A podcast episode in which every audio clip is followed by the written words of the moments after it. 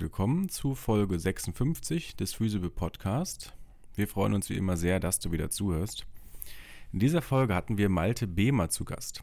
Er ist stellvertretender Geschäftsführer des Bundesverband Managed Care in Berlin, einem Verband mit zahlreichen Mitgliedern aus allen Bereichen des Gesundheitssystems, der sich für eine Weiterentwicklung der Gesundheitsversorgung in Deutschland einsetzt. Wir haben mit ihm darüber gesprochen, was aktuelle Probleme in der Versorgung in Deutschland sind warum sich Prozesse im Gesundheitssystem gefühlt nur sehr langsam weiterentwickeln und wie in Zukunft eine gute Versorgung gelingen kann. Daneben haben wir auch immer wieder die, die, Rolle der Physiotherapie in diesen Themen reflektiert und ich denke, wir konnten hier einige Aspekte des, des Gesundheitssystems aufdecken, in denen auch wir als PhysiotherapeutInnen uns noch stärker engagieren können. Wir wünschen euch wie immer eine erkenntnisreiche Zeit hier in der Folge und damit jetzt viel Spaß mit Malte Behmer zum Thema Gesundheitssysteme gestalten.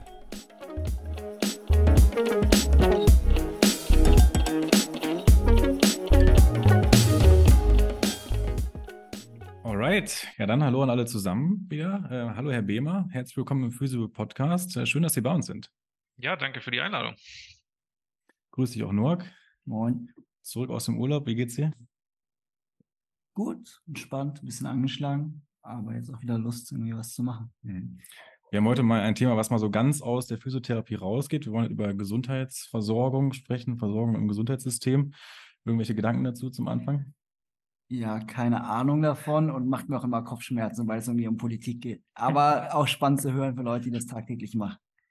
Absolut. Also da sind wir sehr gespannt heute auf das Gespräch. Ähm, wollen Sie sich für unsere ZuhörerInnen da zu Beginn einmal vorstellen?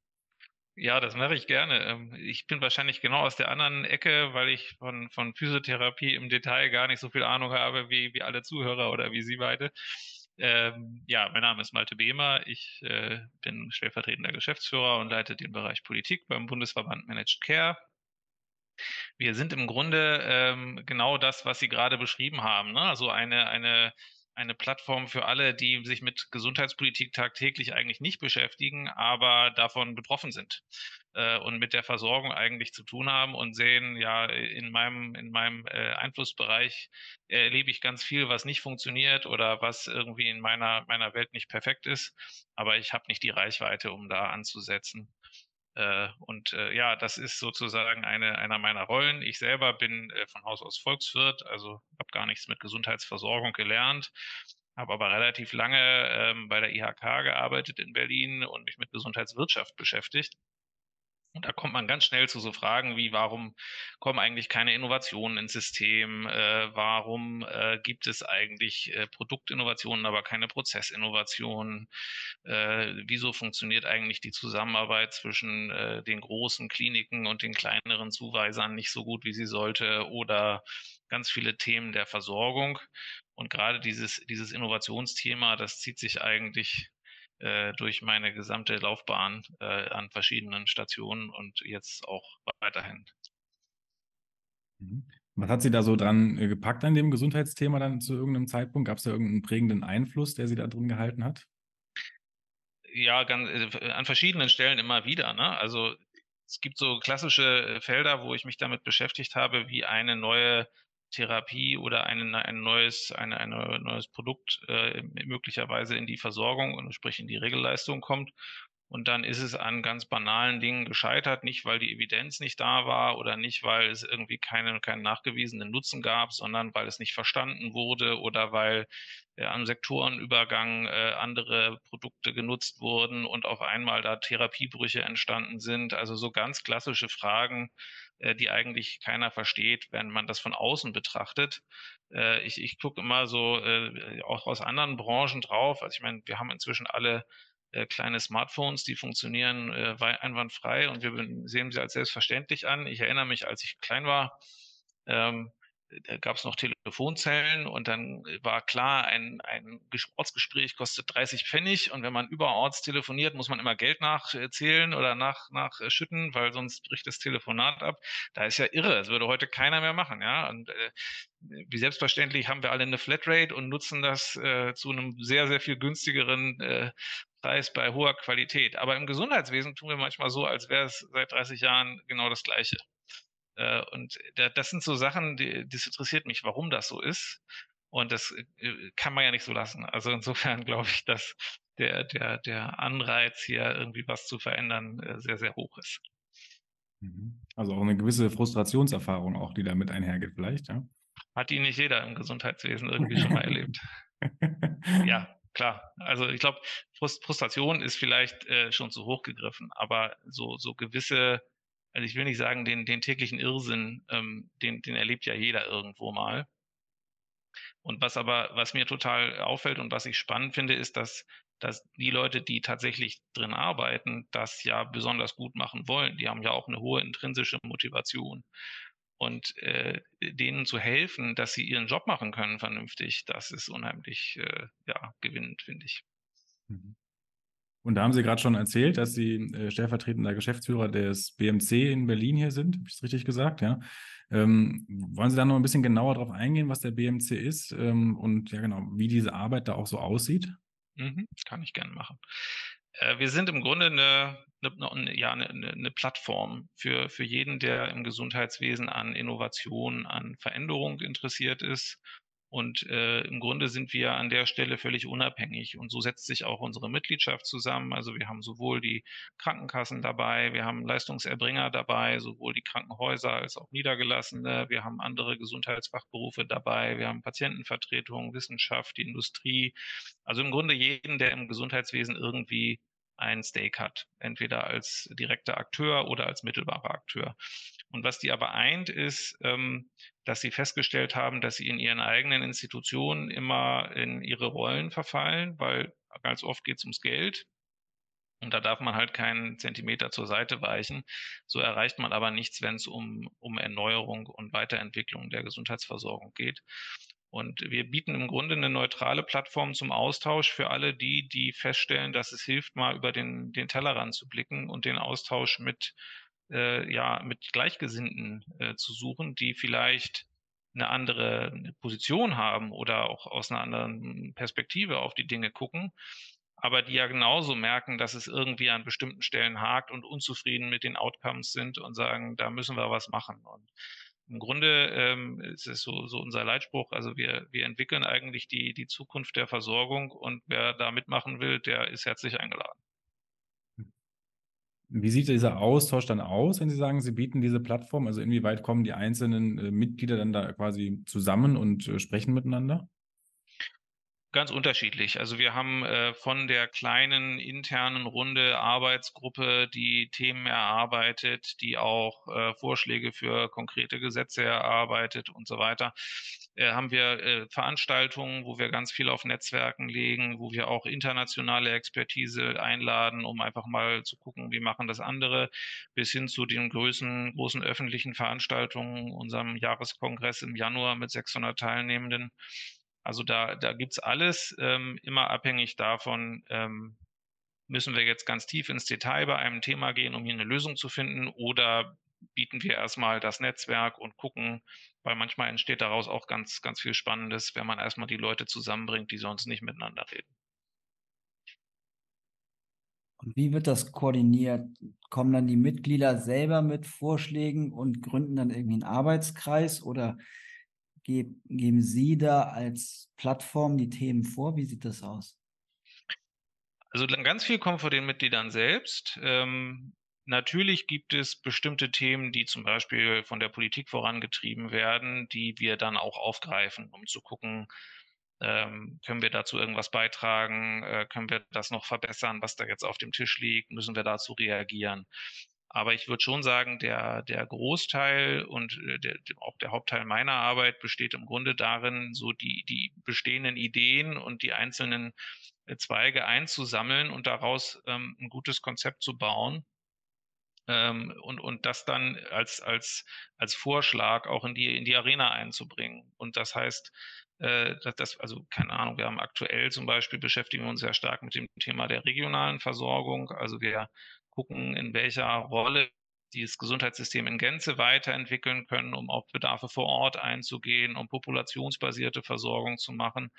Und das kommt natürlich aus den einzelnen Akteuren heraus, so etwas. Ne? Ähm, zufälligerweise hat die Politik das auch schon erkannt, das ist ganz gut für uns. Ähm, Aber es ist tatsächlich oft so, dass ähm, von einzelnen Mitgliedern eine Idee kommt, dann spielen wir das in eine Runde rein und dann stellen wir fest, oh, das interessiert sehr viele, das lohnt sich da ein bisschen tiefer reinzugehen. Mhm.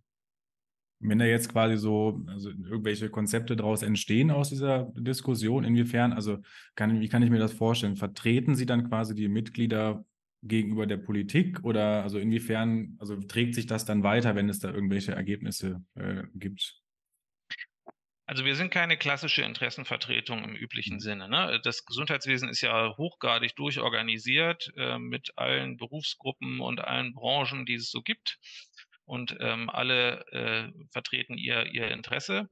Äh, was wir versuchen ist, ähm, ja im Grunde die, die zahlreichen Ideen und guten Ansätze zu bündeln und als möglichst konsentierte Vorschläge an die Politik oder eben auch an die Selbstverwaltung, je nachdem, wer zuständig ist, heranzutragen. Und eben immer mit der, mit der Maßgabe, das möglichst so weit zu konsentieren, dass man das beim Adressaten so anbringen kann und sagen kann, okay, das ist jetzt kein Partikularinteresse von einer einzelnen Gruppe, sondern das kann man guten Gewissens machen, weil die meisten eben schon mitgeredet haben. Aber ähm, natürlich, das ist immer so ein bisschen theoretische Diskussion. Ne? Also wenn es ein konkretes Gesetz gibt, äh, dann muss ich mich auch am, am Text orientieren, der da vorgeschlagen wird. Und dann, dann äh, gehen wir natürlich auch ins Detail. Aber es gibt auch bestimmte Themen, die wir ganz bewusst auslassen, äh, gerade Vergütungsfragen zum Beispiel, weil da würden wir niemals einen Konsens erzielen können zwischen den verschiedenen Mitgliedern und das lassen wir dann eben sein. Mhm. Was können, können Sie mir da ein paar Beispiele geben? Was waren so aktuelle Projekte, mit denen sich gerade auseinandergesetzt haben? Mhm. Ja, wie, also regionale Versorgung ist, ist eins davon, ähm, wo wir ganz gezielt geguckt haben, welche Partner braucht es denn, um so eine in einer Region Versorgung neu zu machen und zwar nicht nur auf das engere SGB V bezogen, also nur die Krankenhäuser und die Hausärzte und Fachärzte und vielleicht noch die Pflege dazu, sondern auch zu gucken, was, welche Rolle können Kommunen da leisten. Äh, gibt es vielleicht ähm, äh, ja weitere Akteure in im Bereich der Rehabilitation, vielleicht auch Sportvereine, keine Ahnung, gibt es, gibt es Dinge, die da mit dazukommen sollten. Dann gibt es ganz äh, typische ähm, Themen im Gesundheitsbereich. Wir beschäftigen uns viel mit dem Innovationsfonds zum Beispiel der ja eigentlich eine tolle, eine tolle Idee ist, um äh, genau das, was wir machen, nämlich gute Ideen zu erproben, Evidenz zu generieren und dann in die Regelversorgung zu überführen. Also das ist tatsächlich eines unserer Leib- und Magenthemen, mit dem wir uns äh, immer wieder beschäftigen und auch Vorschläge machen, wie man den weiterentwickeln kann. Aber wir haben auch ganz konkrete Vorschläge gemacht, zum Beispiel für äh, Primärversorgungszentren mit äh, teambasierter Zusammenarbeit, ähm, generell, wie können wir verschiedene Berufsgruppen da zusammenbringen. Ähm, jetzt kommt die Krankenhausreform, da werden wir uns sicherlich zu äußern. Es gibt ganz, ganz viele Themen. Ne? Aber es, der, der Fokus ist immer, äh, wie in unserem Namen halt steht, dieser Managed Care-Gedanke von Zusammenarbeit, von Koordination und ja, im Grunde von patientenorientierter Versorgung. Ähm, ja. Mhm. Und gibt es jetzt schon irgendwelche Mitglieder aus der Physiotherapie äh, bei Ihnen?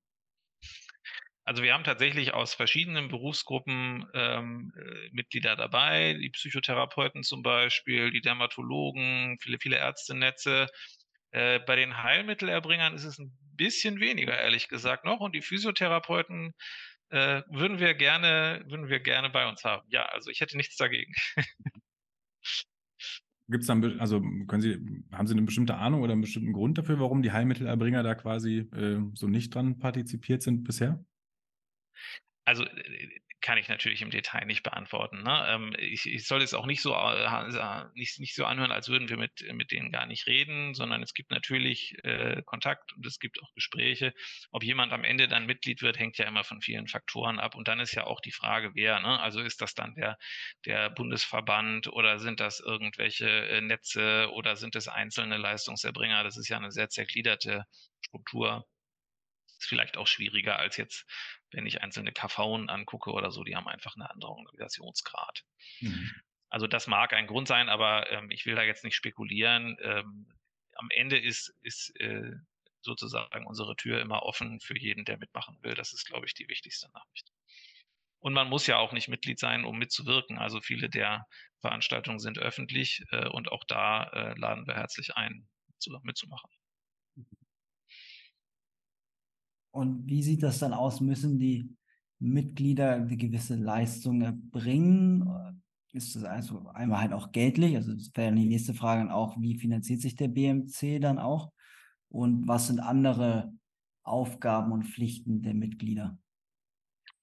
In erster Linie, klar, der, der Hauptanteil ist der Mitgliedsbeitrag, der äh, ist einmal im Jahr zu zahlen ähm, und der ist aber auch gestaffelt nach Umsatz zum Beispiel. Also ein großes Krankenhaus oder eine große Industriefirma wird mehr zahlen als äh, ein kleineres, äh, kleineres Mitglied.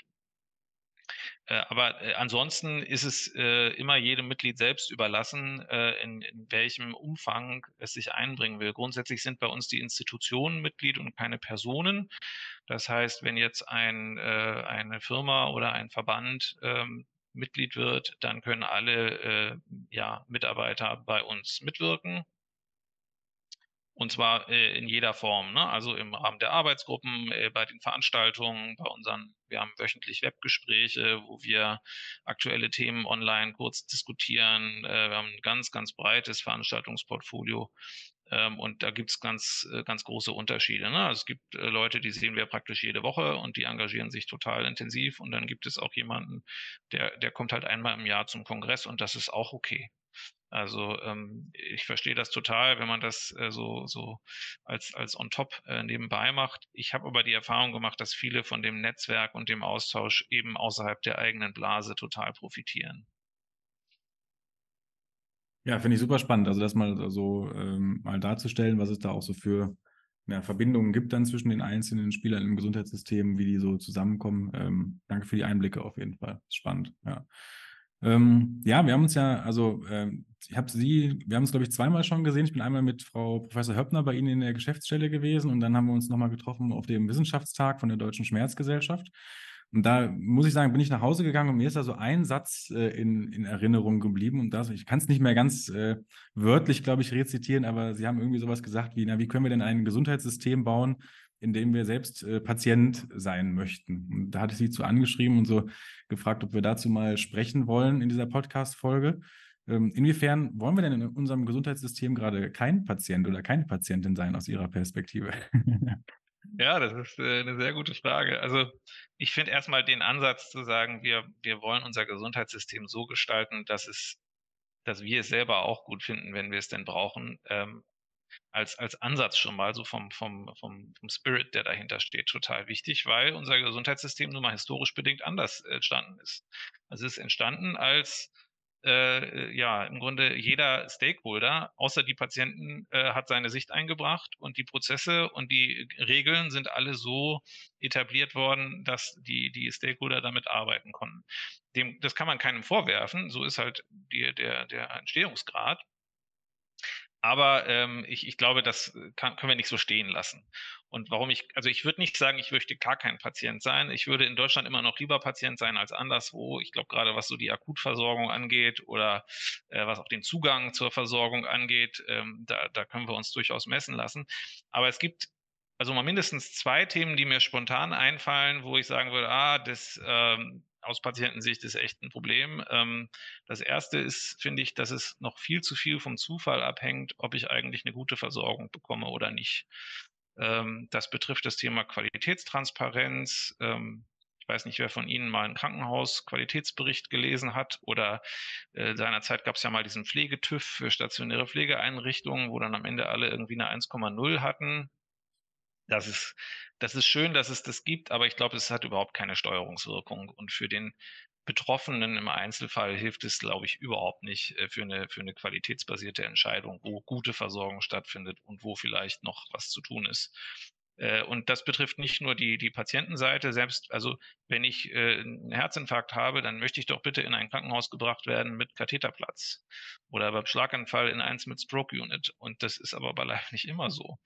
Also das, das darf doch nicht sein, dass äh, es vom Zufall abhängt, ob der Rettungswagen jetzt rechts oder links abbiegt, ob die Versorgung gut ist oder nicht. Also das ist eine Sache, die, die mich umtreibt. Das Zweite, das schließt im Grunde daran an, ähm, als Patient sind Sie ja im, im Gesundheitssystem auf sich alleine gestellt.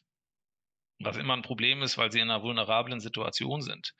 Äh, und äh, wenn Sie jetzt aus dem Krankenhaus entlassen werden, müssen Sie sich eigentlich selber um die Anschlussversorgung kümmern. Sie kriegen vielleicht noch einen Entlassbrief mit. Aber gerade wenn wir jetzt darüber nachdenken, ob jemand Physiotherapie braucht oder eine Reha in irgendeiner Form, äh, dann ist er eigentlich nicht in der Lage, in der Situation das selber zu organisieren. Äh, und gerade wenn wir über, über Multimobilität reden, wo dann vielleicht noch mehrere äh, Leistungserbringer gebraucht werden, wie soll man denn da alleine durchsteigen? Äh, und das zeigt eigentlich für mich, dass, dass unser Gesundheitssystem eben, obwohl wir immer darüber reden, nicht patientenzentriert und orientiert aufgebaut ist, sondern der Patient eher so jemand ist, der da irgendwie den Weg durchfinden muss und je nachdem, wo er landet, hat er halt Glück oder Pech. Können Sie das noch ein bisschen genauer erklären? Also warum wurde der Patient oder die Patientin bei so der Entwicklung des Gesundheitssystems nicht mitgedacht am Anfang? Das äh, fand ich einen spannenden Punkt. Ja. Ja, ich will jetzt nicht zu, zu Bismarckschen Grundregeln zurückgehen, aber ähm, ja klar, also wir, wir haben, wenn Sie das SGB V angucken, im Grunde Kapitel, da geht es einmal um das, äh, die eigentlichen Leistungen, die äh, wo ein Leistungsanspruch besteht. Dann geht es um, die Zusammenarbeit der Leistungserbringer der unterschiedlichen im System. Dann geht es um Verträge zwischen, also insbesondere Vergütungsregelungen zwischen Leistungserbringern und Krankenkassen.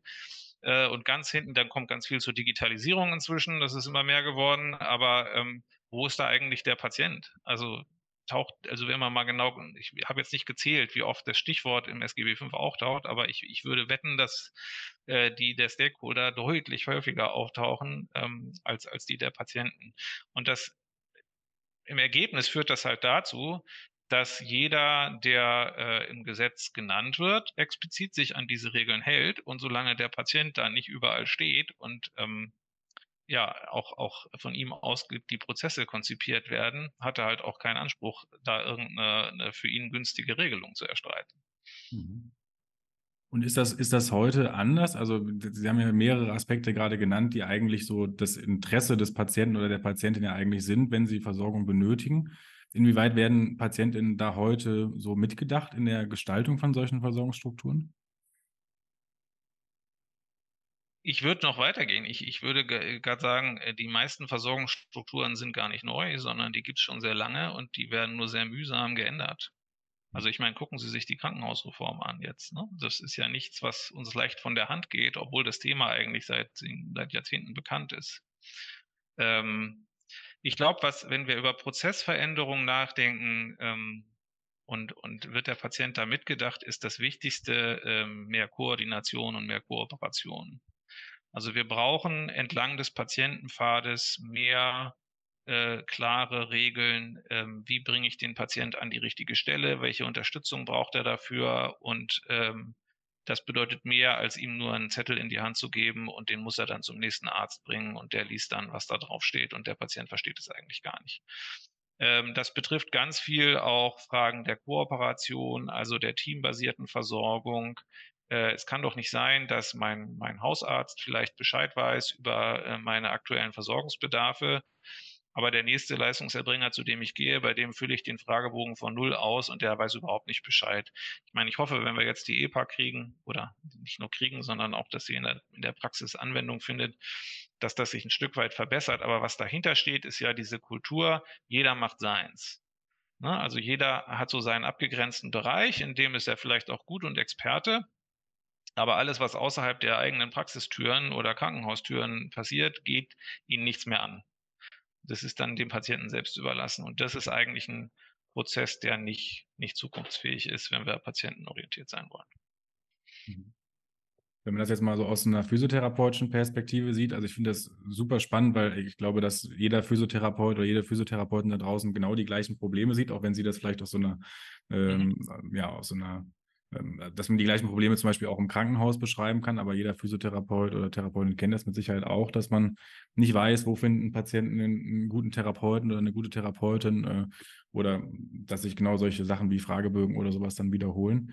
Ähm, eine ein Aspekt, der aus der physiotherapeutischen Perspektive da immer so kritisiert wird, ist ja diese Arztzentrierung in dem System, dass man zum Beispiel, ein Patient kommt zu mir in die Praxis ich, mit einem Rezept und um jetzt wiederzukommen, muss er zum Beispiel zum Arzt zurückgehen und das sind immer extra Wege, die gegangen werden müssen, wieder Absprachen, die irgendwie falsch transportiert werden, weil der Physio keinen keinen Draht zum Arzt hat zum Beispiel oder so. Inwieweit ist, also ist das denn aus Ihrer Perspektive auch ein Problem in dem Gesundheitssystem, dass wir da so eine Hierarchisierung drin haben? Das ist ein bisschen ein schwieriges Thema, weil, ähm, also werden Sie verstehen, ich kann mich nicht äh, zu Themen äußern, die nicht konsensfähig sind. Und das ist so eins davon, ähm, wo es, äh, wo es, sage ich mal, schwierig ist. Ähm, aus, aus, also wenn Sie mich nach meiner persönlichen Meinung fragen, ähm, ist das natürlich nicht, nicht haltbar.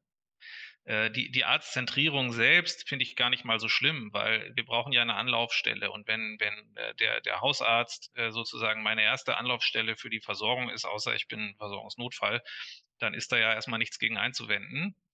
Ähm, ich glaube auch, dass die Hausärzte ähm, auf Dauer nicht zufrieden damit sind, wenn äh, jemand äh, immer nur zum neuen Rezept bei ihnen in der Praxis vorbeikommt, ähm, obwohl sie eigentlich gar keinen Bedarf haben, außer eben diesen Zettel oder vielleicht irgendwann mal ein E-Rezept zu bekommen. Aber das Problem ist, daran hängt ja Vergütung.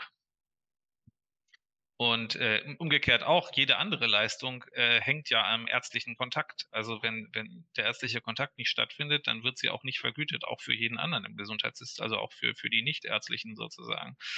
Ähm, und ich glaube, das ist etwas, was wir, was wir äh, grundsätzlich anders äh, aufbauen müssen, damit es effizienter wird, weil alle Beteiligten mit dem Status quo vom, vom, äh, vom, vom Effizienzgedanken nicht zufrieden sein können. Ja, also das, das glaube ich schon. Ähm, aber wir müssen halt äh, uns immer bewusst machen, es geht hier um, um äh, ja, es geht um Budget, es geht um Geld und äh, es, es, es ist für die, für die Innovationsfreudigkeit nicht hilfreich, wenn man Leuten sagt, ihr müsst was abgeben und äh, Pech gehabt. Ich glaube gar nicht, dass es am Ende für sie von, von äh, Nachteil sein muss, aber es darf halt nicht so wirken, als würden wir hier einfach nur von A nach B Geld verschieben und dann wird, wird die Welt besser, weil das wird es auch nicht alleine sein, sondern ähm, muss schon irgendwie um eine bessere Versorgung gehen. Also genauso, genauso wie, das, wie Sie das sagen, dass man irgendwie Versorgung so auch in, in so einem interprofessionellen Team auch gestaltet. Ähm, mhm. Was, was gibt es denn da, also was für Ideen ähm, werden denn da so gedacht? Wie kann man denn diese Kommunikationswege zwischen den einzelnen Playern zum Beispiel verkürzen im Gesundheitssystem? Also prinzipiell ähm, wäre schon mal mit so einer Kultur der Zusammenarbeit viel, viel geschaffen. Ja, also wenn eben das, was, was ich eben sagte, äh, wenn die Versorgung nicht an der eigenen Praxistür endet, ähm, und, sondern äh, auch irgendwas zurückfließt an Erkenntnis und sozusagen die, die Versorgung des Patienten als Teamaufgabe auch verstanden wird, dann hätten sowohl die Leistungserbringer was davon, weil die würden nicht jede Frage neu stellen müssen und der Patient auch, weil er muss nicht bei jedem Arzt neu angeben, äh, was nochmal seine Medikation aktuell ist. Und das hat er übrigens gerade vergessen und es sind die gelben und nicht die roten Pillen und ich weiß eigentlich gar nicht mehr. Also diese Fragen, das ist ja jeder von uns schon mal erlebt, ja, ähm, dass man sich den anderen, man sich fragt, wieso weiß mein Gegenüber jetzt eigentlich nicht, was ich drei anderen im System schon vor einer Woche erzählt habe? Äh, das ist, glaube ich, eine Sache, ähm, wo man, wo man viel ansetzen kann. Ich natürlich ähm, hoffe sehr, dass all diese Fragen der, der ähm, digitalen Vernetzung, die ja vorangetrieben wird, nicht nur was, was die Dokumentation angeht, auch was ähm, die EPA angeht, ähm, generell was, was auch nutzenbringende Funktionen auf der EPA angeht, ähm, dass das dazu führt, dass mehr Zusammenarbeit stattfindet, einfach auch mittelbar. Weil wenn ich zum Beispiel, keine Ahnung, äh, wenn, wenn, wenn ich als Arzt eine digitale Gesundheitsanwendung verordne und dann vielleicht in der Physiotherapie, die auch nochmal angewandt wird oder eine, eine, Übung gemacht wird, die in der DIGA auch vorkommt und der Patient das dann irgendwie fortsetzt, dann haben ja alle was davon. Also ich, das ist dann ein, ein Prozess, der eben mehr ist, als ich schreibe ein Rezept und dann äh, geht der Patient irgendwo hin und äh, keine Ahnung, drei Monate später kommt er wieder durch die Praxistür rein und ich weiß eigentlich gar nicht, was in der Zwischenzeit passiert ist. Ähm, es muss halt ein Mehrwert für alle Beteiligten entstehen, ja. Und wenn so, sobald die Leute merken, dass Zusammenarbeit zu der Arbeitserleichterung, zu effizienten Prozessen und zu besseren Outcomes führt, dann werden sie es auch machen. Aber sie werden es halt nicht machen, wenn man ihnen das vorschreibt und sagt, äh, wenn du nicht, dann gibt es Ärger und dann, äh, keine Ahnung, Regressforderung oder irgendein Malus. Das ist ähm, meines Erachtens der falsche Weg. Wir denken viel zu sehr über Bestrafungen nach und viel zu wenig über, äh, wie können wir eigentlich Nutzen schaffen. Mhm. Also wir haben bei uns im Podcast ja auch schon verschiedene solche ähm, Projekte mal dargestellt, sei es zum Beispiel mit dem Arthrose, der Arthrose-App aus Bochum oder zum Beispiel auch so ähm, Versorgungsprojekte, ähm, wo dann Physio- und Psychotherapie zum Beispiel auch äh, mal enger zusammenarbeiten. Ähm, jetzt so ein bisschen haben Sie es schon gesagt, aber was sind denn dann Barrieren so systemisch, die quasi sowas ja, verhindern, dass sowas auch in so eine Regelversorgung überführt wird in, an irgendeinem Punkt. Also können Sie darauf vielleicht noch ein bisschen genauer eingehen? Macht, macht das Sinn, die Frage an der Stelle? Was meinen Sie mit, was muss überführt werden? Naja, also, ähm, wenn, also aus meiner Perspektive sehen wir in der Forschung relativ viele solche Versuche quasi, wo mhm. neue Ansätze probiert werden und dann auch teilweise gute Ergebnisse daraus kommen. Und so, wenn ich Sie richtig verstanden habe, geht's, ähm, meinten Sie, dass es quasi dass man über Anreize quasi im System dann ähm, wirken sollte, damit solche Sachen dann langfristig umgesetzt werden oder in die Regelversorgung über, überführt werden. Ähm, aus meiner Perspektive erleben aber auch die Menschen, die diese Forschung machen, da häufig dann doch viele Barrieren oder dass man dann merkt, und nach dem Projekt kommt das dann doch eben nicht in der Versorgung an. Also das wäre so meine Frage, was es da für Barrieren gibt, woran das denn liegt.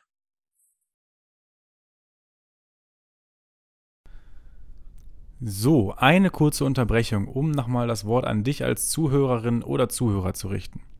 Wie ihr vielleicht wisst, ist die Physibib für uns immer noch ein großes Hobby, aber auch ein Projekt, in dem mittlerweile ein großes Team viel Herz und Engagement reinsteckt. Wir wollen insgesamt mehr Wissenschaft in die Physiotherapie bringen und auch mehr Physiotherapie in die Wissenschaft. Und dafür brauchen wir auch euch. Teilt unsere Inhalte mit euren KollegInnen, bewertet unsere Podcasts hier bei Spotify oder Apple Podcast und folgt uns auf Instagram, YouTube und LinkedIn, um unser Projekt zu unterstützen, sodass wir uns gemeinsam für eine bessere Physiotherapie einsetzen können. Vielen Dank da schon mal an euch und jetzt wieder viel Spaß mit der Folge. Also ich erlebe das ja ganz, ganz viel ähm, mit Innovationsfondsprojekten. Wir haben ja eine eigene Arbeitsgruppe für geförderte Innovationsfondsprojekte, die ist eigentlich so gestartet als Selbsthilfegruppe, wo jeder, der an Projekten mitarbeitet, ähm, erstmal voneinander gelernt hat. Äh, und am Anfang ging es ganz viel um Antragstellung und dann um Projektmanagement und jetzt reden sie alle über die Überführung. Und wenn man ehrlich ist, ähm, der, der Innovationsfonds hat ja als Versprechen, genauso wie auch andere äh, wissenschafts- und evidenzbasierte Ergebnisse, hat er als Versprechen äh, gegeben, wenn etwas funktioniert und die, die Daten und die Evidenz gut ist, dann soll es für alle sein. Dann soll es in die Regelversorgung. Und ähm, ich verstehe total die Frustration, dass das jetzt nicht klappt oder nicht so schnell klappt, wie alle sich das erwartet haben. Äh, es ist immer ein, äh, ein großes, ein großer Offenbarungseid, äh, wenn ich dann erzähle, ja, gute Evidenz alleine reicht nicht aus. Äh, das ist leider überhaupt nicht genug, sondern ähm, das Problem ist, was wir haben generell bei, bei Innovationen, nicht nur im Innofonds, sondern auch bei anderen Studien, ähm, die, wenn, wenn die funktionieren, dann heißt das ja noch nicht, dass sie auch im Setting der, der praktischen Versorgung funktionieren, sondern sie funktionieren in einem klinischen Studienumfeld mit einem Overhead und mit geschützten, geschützten äh, Probanden und äh, mit einem klar definierten äh, Prozess. Und wenn Sie das jetzt überführen wollen, dann müssen Sie das einbauen in eine sehr, sehr feingliedrig schon geregelte Regelversorgung mit anderen Prozessen. Und das passt oft nicht zusammen sowohl was die ähm, bestehenden, also keine Ahnung, was die bestehende Dokumentation angeht, was die Vergütungsregeln angeht, welche Berufsgruppe darf überhaupt was nach berufsrechtlichen Regelungen, äh, wie dürfen Daten überhaupt ausgetauscht werden über Institutionengrenzen hinweg, ähm, keine Ahnung, ich könnte die Liste ewig fortführen. Wer haftet eigentlich, wenn äh, jemand was macht, was er sonst nicht darf, aber im Projekt vielleicht geregelt war, dass er das darf? Also keine Ahnung, ich, ich, es gibt ganz, ganz viele praktische Probleme. Und selbst wenn ich jetzt guten Willens bin und sage, hier ist ein tolles Ergebnis aus einem, aus einem ähm, Innovationsfondsprojekt und ich möchte das jetzt überführen in die Regelversorgung, dann ist eben nicht genug zu sagen, es gibt jetzt hier einen Leistungsanspruch, sondern ich muss die Prozesse irgendwie umbauen. Und äh, das ist nicht trivial. Also ich, keine Ahnung, ich, ich kann, wenn wir jetzt zum Beispiel über DMPs reden, äh, ich kann äh, eine, eine, den GBA beauftragen, oder ich nicht persönlich, aber jemand kann den GBA beauftragen und sagen, hier eine neue, eine neue Ergänzung der DMP-Richtlinie. Aber die Umsetzung der DMP-Richtlinie erfolgt dann ja wieder in den Praxen selbst. Und äh, wenn die keine Strukturen und Prozesse haben, die das können, ähm, dann steht da viel auf dem Papier, aber es, es führt nicht zu anderer Versorgung. Und das ist hochgradig äh, frustrierend, das verstehe ich auch total. Ähm, aber es ist, äh, ist eben nicht von heute auf morgen getan, einfach das Papier zu nehmen und zu sagen, hier Evidenz und jetzt wollen wir, sondern es äh, muss dann eben zu Anpassungen von den Prozessen kommen. Das ist mühsam. Manchmal, Entschuldigung, noch, noch ergänzend, manchmal reicht es auch nicht. Manchmal können das die Akteure auch nicht selber. Ne? Also wenn beispielsweise Projekte eine teambasierte oder team, teamorientierte Zusammenarbeit ähm, erprobt haben, wo wir neue Berufsbilder haben, so der Klassiker jetzt ist Community Health Nurse zum Beispiel, die gibt es schlichtweg nicht äh, als, als Vergütungsziffer oder als, äh, was darf die denn eigentlich? Nur weil sie das im Projekt gedurft hat, ist es ja nicht die Frage, äh, darf sie es dann auch in der Regelversorgung? Also braucht man dann vielleicht noch eine rechtliche Anpassung. Dann ist der Gesetzgeber wieder gefragt. Und sowas dauert. Mhm. Wer kümmert sich darum? Also welche Person in diesem riesigen Gesundheitssystem kümmert sich dann eigentlich um diese konkrete Implementierung von Innovation? Darf ich da vielleicht einmal kurz vorgreifen, bevor die Frage beantwortet wird? Also nur um das für unsere ZuhörerInnen einmal so ein bisschen einzuordnen. Ich glaube, wir sind sehr weit weg gerade von dem gängigen ähm, Feld, so, in dem jetzt Physiotherapeuten unterwegs sind. Ihr habt ja bei uns auf dem Kanal bestimmt schon mal äh, von dem Pain 2.0 Projekt gehört. Also wir haben ja das ein YouTube-Video darüber gemacht und auch schon hier im Podcast mehrfach darüber gesprochen. Das ist ja zum Beispiel so ein Innovationsfonds-Projekt, wo genau solche neuen Versorgungsformen ausprobiert werden.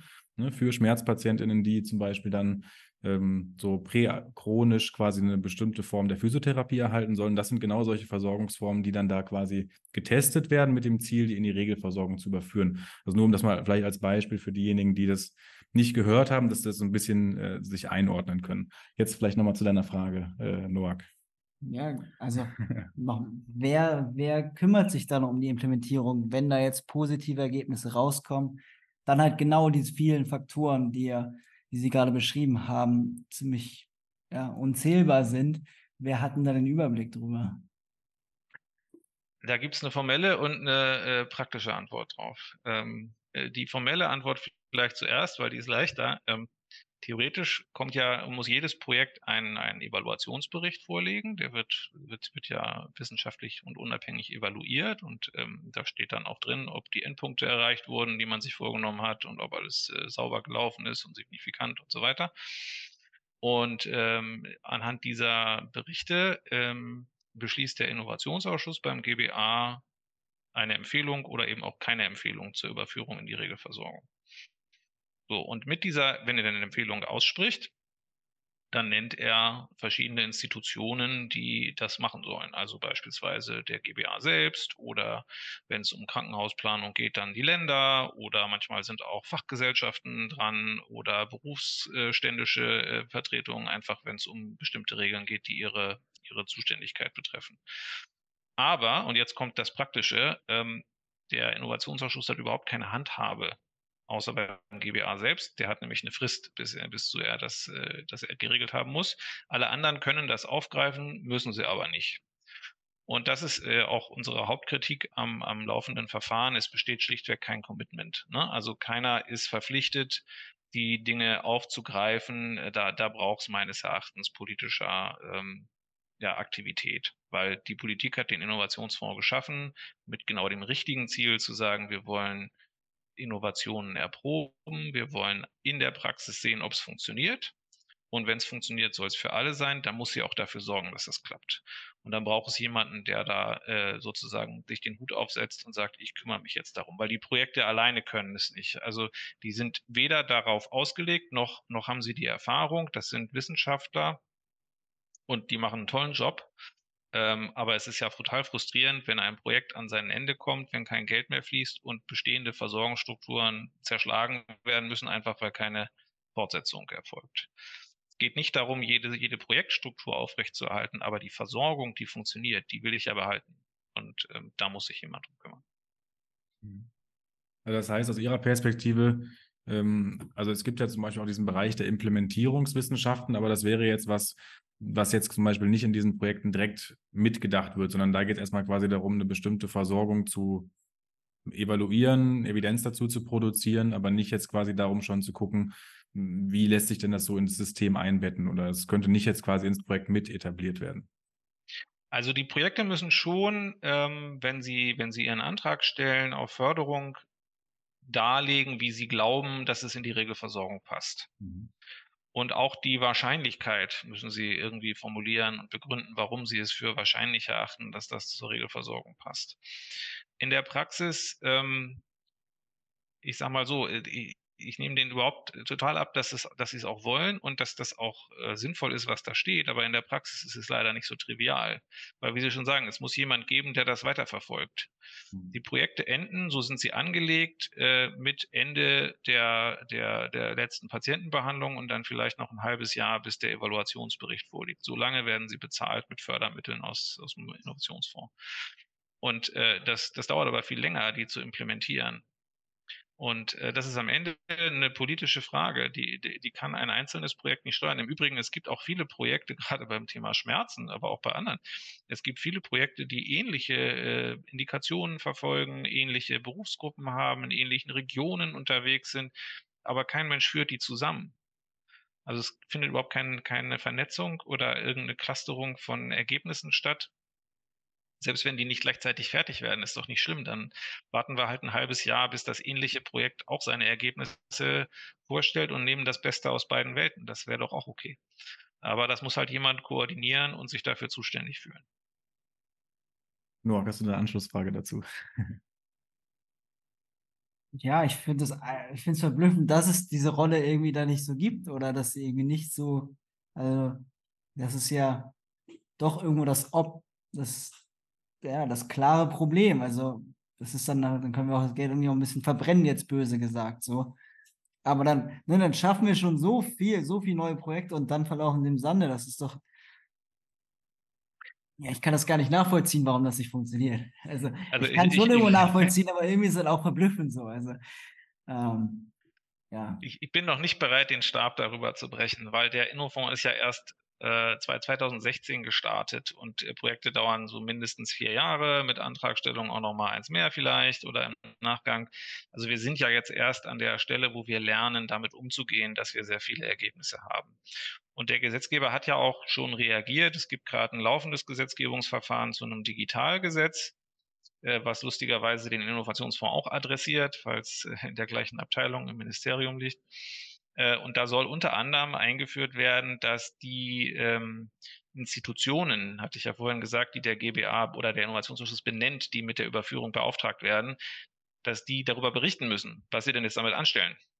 Und zwar binnen eines Jahres, glaube ich. Also auf jeden Fall ähm, erzeugen wir damit, wenn es denn so kommt, eine, eine öffentliche Auf Aufmerksamkeit dafür, ob denn die Institutionen das auch benutzen für ähm, ja, gucken Sie das an und führt das zu Verfahrensanpassungen, zu rechtlichen Anpassungen. Das ist noch nicht die Verbindlichkeit, die ich mir wünschen würde. Aber es ist auf jeden Fall, man merkt, dass auch der Gesetzgeber mit dem aktuellen Stand nicht zufrieden ist und ähm, dass er mehr Ergebnisse sehen will im Sinne von, es muss am Ende auch ankommen.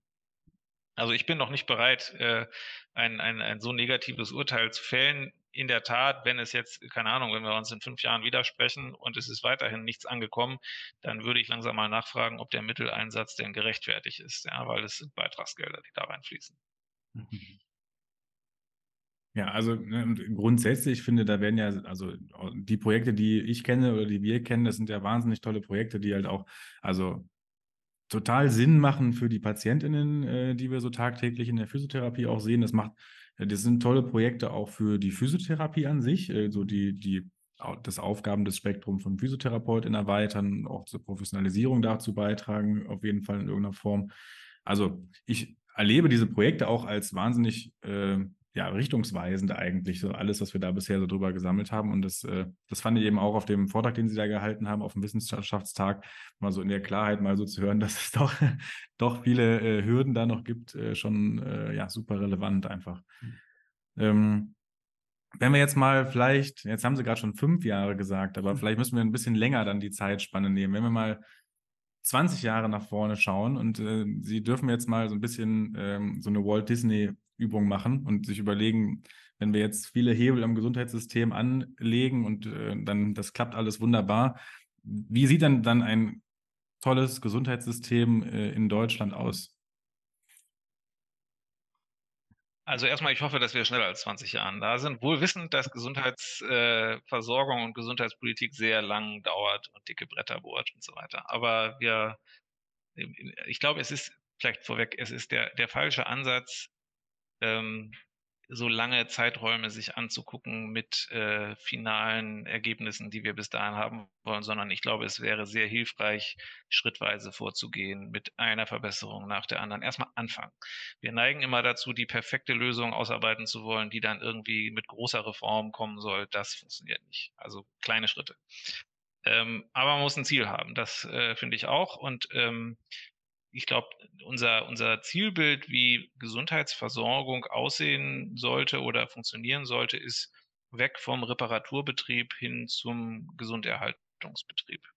Wir bezahlen und ver versorgen momentan immer erst, wenn das Kind in den Brunnen gefallen ist. Also jemand hat eine Diagnose erhalten und bekommt dann eine Therapie. Und äh, wenn er Glück hat, auch noch eine Nachsorge, aber manchmal auch das schon nicht. Und dann warten wir, bis wieder was passiert. Ähm, und all das, was rund um Prävention läuft, ähm, ist so ein bisschen stiefmütterlich. Sowohl Primärprävention als auch Sekundärprävention, ähm, auch äh, zielgruppenorientierte Prävention. Also all das, was wir unter Public Health so kennen aus dem Ausland, ist in Deutschland so stiefmütterlich. Ähm, und äh, ich meine, die Pandemie hat es nun wirklich äh, ganz offensichtlich gezeigt, dass wir da viel Nachholbedarf haben. Ähm, aber wir, wir sind überhaupt nicht in der Lage, äh, frühzeitig zu erkennen, welche Zielgruppen, welche Populationen ähm, frühzeitigen Bedarf haben an, an ja, Schulung für Gesundheitskompetenz, an Präventionsangebot, an, ähm, an, ja, an, an frühzeitiger Intervention, einfach damit wir nicht am Ende bei Multimobilität und chronischen Erkrankungen landen. Äh, also momentan sind wir als Reparaturbetrieb aufgestellt und das ist teuer. Das können wir uns auf Dauer nicht erlauben. Nicht nur, weil es finanziell zu teuer ist, sondern weil wir auch am Ende die Leute nicht mehr dafür haben werden. Also wir haben jetzt noch gar nicht über Demografie gesprochen und äh, über, über auch Zukunft der Arbeit im Gesundheitswesen. Den, den, es gibt immer mehr Leute, die angestellt sein wollen. Die Einzelpraxis stirbt aus. Äh, es gibt viele, die nicht mehr 40, 50, 60 Stunden bückeln wollen, sondern weniger. Und das bedeutet im Umkehrschluss auch, ähm, dass wir Versorgung anders machen müssen, weil wir eben nicht mehr jeden erst dann mit maximalem Einsatz therapieren können, wenn das Kind schon in den Brunnen gefallen ist. Also ich glaube, das wäre so mein, mein, äh, mein Zielbild zu sagen, wir wollen eigentlich ein Gesundheitssystem, das viel, viel früher ansetzt und eben äh, Krankheit verhindert und Gesundheit erhält möglichst viel. Nicht immer 100 Prozent, das ist doch völlig klar. Aber je mehr wir äh, frühzeitig erkennen, desto mehr können wir das verhindern, was wirklich teuer ist, nämlich die Intensivmedizin und äh, all die äh, hochgradigen äh, Interventionen, die dann irgendwann nötig werden, wenn jemand schwer krank ist. Und das gehört dann eben zusammen mit äh, all den Berufsgruppen, die dazugehören. Das gehört auch ganz viel mit dem, mit, mit der öffentlichen Daseinsvorsorge dazu. Also ähm, ist eigentlich nur die eigentliche Krankenversorgung, Gesundheitsversorgung oder geht es auch um gesunde Lebensräume, geht es auch um Bewegung, geht es auch um äh, ja, all das, was, was im täglichen Leben passiert, Ernährung und so weiter und so weiter. Ja, das hört sich so an, als wäre die Gesundheitsversorgung der Zukunft daher prädestiniert, äh, von der Physiotherapie gemacht zu werden. ähm, da würde ich Ihnen äh, gerne noch vielleicht eine herausfordernde oder anspruchsvolle Ans Anschlussfrage stellen. Also aus Ihrer Perspektive, welche Rolle hat denn der Heilmittelerbringer ähm, und auch die Physiotherapie dann in diesem, in dieser, in dieser Form des Gesundheitssystems aus Ihrer Perspektive? Also ich glaube grundsätzlich, ähm, habe ich ja vorhin schon gesagt, äh, ist, verfolgen wir den teambasierten Ansatz. Ne? Jeder soll so, wie er qualifiziert ist oder sie ähm, bestmöglich eingesetzt werden oder sich einbringen können und nicht nur äh, in, in zweiter oder dritter Rangfolge nach, nach äh, ja, Verordnung, sondern im, im Team gemeinsam seine Stärken einbringen. Das ist für alle Beteiligten effizienter. Und für den Patienten im Übrigen am allerbesten, weil er nämlich dann dort versorgt wird, wo es am besten funktioniert. Ähm, also äh, das ist so der, der Grundgedanke.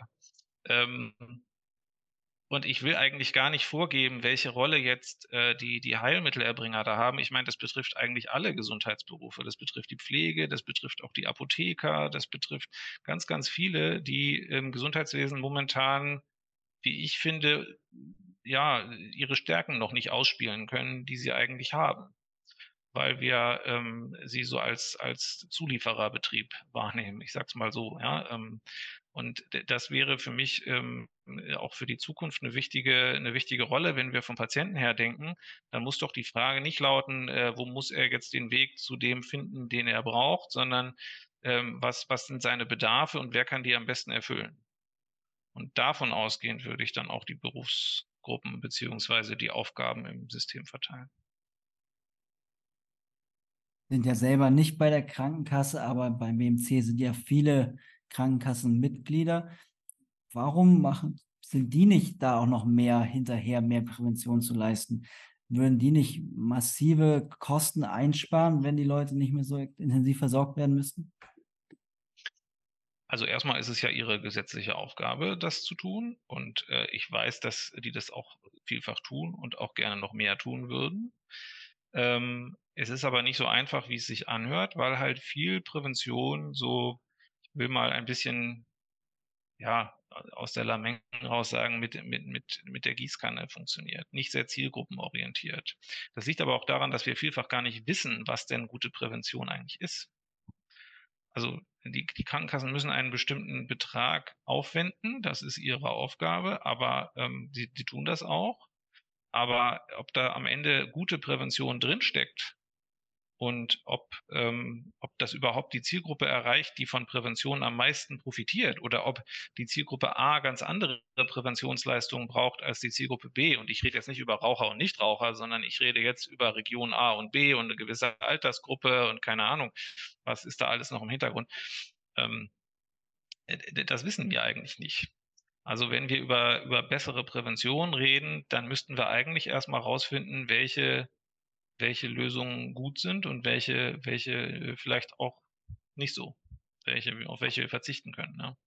Das ist, äh, ich, ich würde keinem, grundsätzlich, keinem im Gesundheitswesen bösen Willen unterstellen. Das ist vielleicht auch, was man typisch beim BMC lernt. Ähm, ist, jeder gibt natürlich immer Betonköpfe, aber hier sind alle die, die hier sind, die wollen was verändern und die merken, dass es so nicht funktioniert, wie es aktuell funktioniert. Also äh, immer nach einer, nach einer Lösung suchen.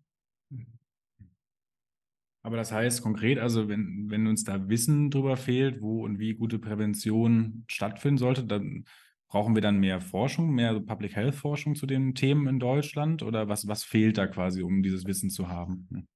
Ja, äh, würde ich immer sagen, wäre eine gute Idee. Ähm, es ist auch nicht nur ähm, Forschung in dem Sinne zu gucken, Intervention, also Intervention, Präventionsleistung A versus B oder Vorher-Nachher-Vergleich. Es ist auch viel, da geht es tatsächlich auch um Implementierung, weil es ist ja, also eine Präventionsleistung, sagen wir mal ein, ein, ein Kurs, ein Präventionskurs, lebt ja nicht nur davon, dass er verordnet wird oder dass der Patient oder Versicherte ein, ein Faltblatt bekommt, geh da mal hin, das könnte für dich gut sein, sondern der lebt ja auch vom Prozess, der dahinter liegt. Ne? Also wird der Patient richtig angesprochen, äh, wird auch irgendwie, pass, gefällt ihm das, was er da hört oder ist, versteht er das überhaupt nicht? Ähm, warum gehen denn bestimmte Zielgruppen hin und andere gar nicht? Das sind ja Sachen, die man auch rausfinden muss, jenseits der eigentlichen Präventionsleistung. Und da ist, glaube ich, noch viel, viel ja, zu lernen. Wusste, ich kriege Kopfschmerzen nach dem Podcast. ich ja. hoffe, es liegt nicht an mir. Also ja, also die liegt einfach an der Komplexität ja. der, der Problematik so, ne? Also ich bin auch so, wenn ich darüber nachdenke, jetzt so, wo, wo möchte ich den Fokus als nächstes hinlenken, da fallen mir halt tausend und eine Sache und deswegen halt nichts ein, so weil ich mir denke, es gibt so viele Aspekte davon, so viele Facetten und dann gleichzeitig, also weil ich sehr spannend fand, den Punkt, den Sie gesagt haben, eigentlich dieses, man, man kann niemandem eine böse Absicht unterstellen. Ähm, das, das, erlebe ich total so. Eigentlich alle Menschen, die im Gesundheitssystem unterwegs sind oder auch die Forschung in dem Bereich machen, die irgendwie sich, also Systeme da irgendwie mitgestalten, eigentlich haben die alle das gleiche Interesse, nämlich dass, dass der Patient, die Patientin irgendwie gut versorgt wird und dass sie irgendwie einen, einen guten Arbeitsplatz vielleicht noch haben. So, ja? Und, mhm. und dann irgendwie hat man das Gefühl, es geht, liegt dann gar nicht so an den Menschen in dem System, sondern an den, ja, an, also das System an sich ist da irgendwie so ein, eine Entität, die irgendwie behäbig ist, die problematisch ist, die an sich irgendwie zu diesen, zu den Problemen beiträgt. Und das finde ich irgendwie eine ganz, also das von dem Mensch so herauszuziehen und das auf das System zu legen, ist irgendwie eine ganz spannende Perspektive. So. Würden Sie dem so zustimmen oder wie würden Sie das sehen? ja, ganz genau. Also ich glaube, es gibt wenig Branchen, in denen so viel intrinsische Motivation bei allen Beteiligten vorhanden ist. Niemand geht ins Gesundheitswesen, weil er halt irgendwo einen Job sucht, sondern dieses, dieser Wunsch, Gutes zu tun und zu helfen, führt ja teilweise zur Selbstausbeutung äh, sondergleichen. Ja? Äh, was ich so tragisch finde, ist, dass wir so viele tolle Leute haben, die, die sich engagieren und die, die ähm, jeden Tag schaffen aber wir geben ihnen nicht die besten Rahmenbedingungen, dass sie das auch wirklich gut tun können, sondern äh, wir, wir legen ihnen Steine in den Weg. Egal ob jetzt absichtlich oder unabsichtlich, aber wir müssten doch eigentlich alles tun, um das Gesundheitswesen so zu gestalten, dass die Leute, die drin sind, am besten damit arbeiten können. Klar, es soll am Ende für den Patienten sein, das ist das Ziel und das sollte auch im Fokus sein. Aber ähm, wir, wir kommen halt auch auf Dauer, bin ich fest von überzeugt, nicht weiter. Im Gegenteil, wir werden große Probleme kriegen, wenn äh, das Gesundheitsamtwesen am Ende äh, vor, vor lauter Hürden so unattraktiv ist, dass äh, entweder keiner mehr hin will oder dass die Leute, die da sind, alle dran kaputt gehen oder eben ähm, ja nur noch das Mindestmaß dessen machen, was sie tun müssen, weil es keinen Spaß mehr macht. Das ist vielleicht, ähm, also wie gesagt, ich, ich kenne kaum eine Branche, wo so viel Engagement drin ist. Sollten wir nutzen. Vielleicht dann nochmal so, also um das nochmal so ein bisschen ähm, abzurunden, wenn wir jetzt überlegen, so die fünf nächsten besten Schritte, die wir im Gesundheitssystem gehen könnten, um, um den Zustand für alle zu verbessern. Was wären die? Oh, das ist jetzt ja wie eine Prüfungsfrage. die, die fünf nächsten Schritte. Mit denen wir den größten Hebel äh, bewirken könnten. Also nochmal, ich, ich glaube, dass es ein Irrtum ist zu glauben, dass wir einen großen Hebel umlegen und dann wird alles besser, sondern es sind eher viele kleine Schritte. Ähm, das, was äh, ich hatte eingangs dieses ganze Thema regionale Versorgung angesprochen. Ähm, wir tun uns ja seit Jahrzehnten schwer damit, ähm, bundesweit neue Regeln und äh, ja, Innovationen und, und neue, neue ja, Verbesserungen umzusetzen, die dann irgendwo im Gesetz stehen und auch Versorgungsrelevanz entfalten. Ähm, aus vielen Gründen, unter anderem, weil, weil viel sich gegenseitig blockiert, weil es nicht praxisgerecht ist und so weiter und so weiter. Ähm, ich glaube, dass es ein Versuch sein kann, über ähm, verschiedene Ansätze in Regionen Dinge mal auszuprobieren, in einem größeren Maßstab als in einem kleinen Projekt. Äh, Dinge auch spezifischer am Bedarf auszurichten. Also je nachdem, was für eine Population ich vor Ort habe, was für Leistungserbringer und Strukturen ich habe. Äh, die Leute kennen sich vor Ort, da ist mehr Vertrauen da in der Zusammenarbeit. Die Patienten, also nehmen Sie keine Ahnung, äh, ich finde das immer so als Vergleich ganz lustig, diese ganzen äh, Bioprodukte aus heimischer Herkunft. Ja, dem vertrauen Sie ohne mit der Wimper zu zucken, weil die kommen ja aus der Region. Das muss ja gut sein. Ich will das gar nicht in Frage stellen, ob es so ist oder nicht, aber das, das stellt ja keiner in Frage. Es kommt aus der Region, das kenne ich, das muss gut sein. Warum kriegen wir das nicht bei der Gesundheitsversorgung genauso? Ich kenne meinen Arzt vor Ort, ich kenne die Apotheke vor Ort, ich kenne vielleicht auch, äh, keine Ahnung, noch einen oder andere und die kennen sich untereinander auch und da ist ja viel mehr Vertrauen bei, miteinander mal Dinge auszuprobieren, als wenn jetzt aus Berlin eine große äh, Vorgabe kommt, das müsst ihr jetzt alle so machen. Also vielleicht ist das für uns ein, eine Chance, auf den, uns auf den Weg zu machen. Und äh, deswegen, das wäre so für mich ein Schritt, den Leuten vor Ort zu ermöglichen, solche, äh, solche ja, Dinge mal auszuprobieren und davon abzuweichen von all dem, was, was, was sie hindert auf, auf äh, bundesweiter Ebene. Und vielleicht lernen wir dann dafür, davon so viel, dass andere Regionen das kopieren, dass es dann skaliert wird. Das wäre vielleicht so der erste Schritt ich will nicht fünf nennen, äh, dann äh, überziehen wir. ähm, ja, finde ich aber, ein, also finde ich aber eine spannende Perspektive, ne? Und irgendwie, ähm, also ich muss sagen, einfach mal so jetzt über diese Themen so zu sprechen.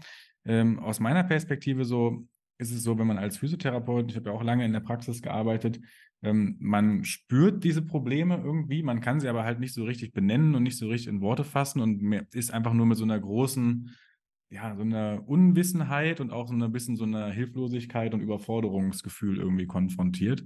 Und ich finde das eigentlich sehr schön, einfach mal jetzt von Ihnen so als jemand, der sich da anscheinend tief mit auskennt, das mal so Schritt für Schritt mal so ein bisschen zu durchdenken und mal zu überlegen, wo sind eigentlich genau diese Barrieren? Wo kommt eigentlich dieses äh, Hilflosigkeitsgefühl auch dann her, so ein bisschen, dass man kein, dass man das Gefühl hat, die Versorgung nicht mit beeinflussen zu können.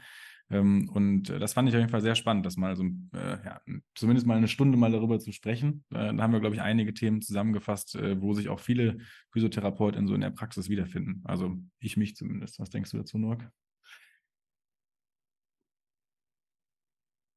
Ja, und also ein anderer wichtiger Punkt, einfach, was Sie auch gesagt haben, niemand möchte eigentlich was Böses und dass Sie da mit dem BMC halt auch die ganzen verschiedenen Köpfe und Gruppen an einen Tisch bringen, ist, glaube ich, sehr, sehr wichtig zu sehen, dass halt da alle Menschen sind, die was Gutes wollen.